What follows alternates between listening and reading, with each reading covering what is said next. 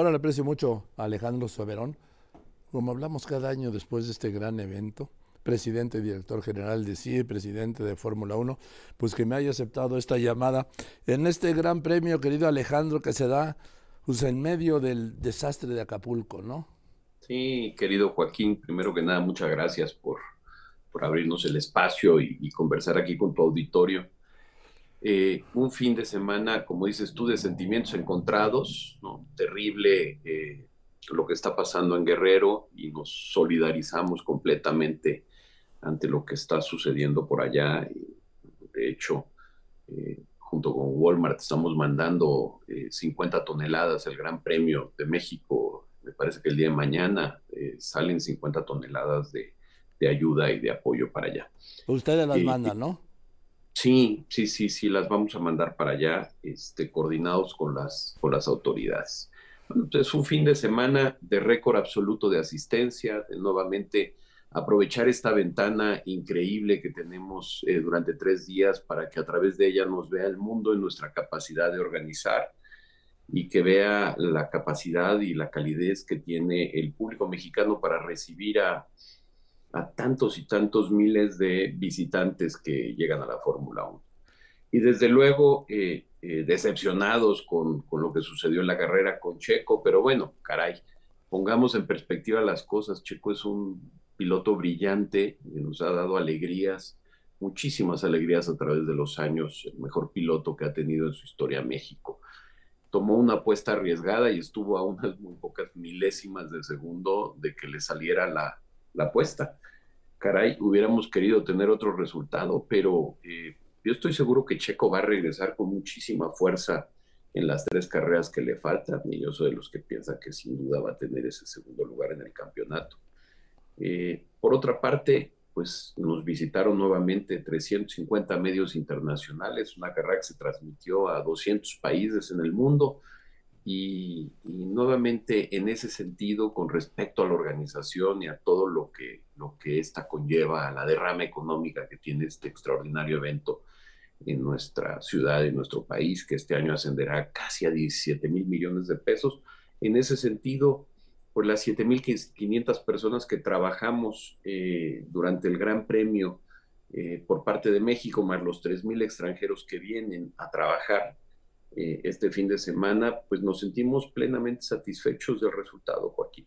Hay algo que dentro de, este gran premio, que a mí yo tenía una preocupación, pero no cabe duda, la gente en México es extraordinaria. O sea, todo lo que se calentó, la polémica con Verstappen y sobre todo con este doctor Marco, que ha sido muy desafortunado en sus declaraciones, como no ha sido siempre, pues sabes que yo no escuché como temí escuchar, sobre todo en el momento del desfile en los coches antiguos, pues lo que nos habían dicho que iba a pasar contra ellos, ¿no? Pero bueno, en el coche con Verstappen. Sí, se hizo una, una campaña aquí que se llama Respect, en donde le explicábamos al público, a ver, muchas veces suceden cosas en la pista y, y sube eso la temperatura y los nervios de de todo mundo y se hacen comentarios, en ocasiones los comentarios se sacan de contexto. La realidad es que tuvimos la posibilidad de convivir varios días con, los dos juntos, con, Checo y con Max. Y Max, eh, increíblemente cariñoso y afectuoso con, con Checo y viceversa. O sea, es de una cordialidad la relación y de, es mucho más afectuosa de lo que uno podría pensar a la distancia. Y me dio mucho gusto ver también que Helmut Marco, que es un hombre que tiene una carrera muy, muy larga en la Fórmula 1 y al que tenemos que respetar muchísimo más allá de que haya tenido una declaración desafortunada de la cual se disculpó, ¿no? y hay que saber también aceptar las disculpas. Me dio gusto que los fans le pedían autógrafos, no, no hubo ningún incidente, nada que haga que, los, que el mundo se olvide de lo cálido que es el público mexicano, de nuestra manera de recibir, que es tan, tan especial, querido Joaquín. Así es, yo lo registré. ¿Y ahora qué? ¿Ya, está, ya empezaron a preparar el Gran Premio del 24?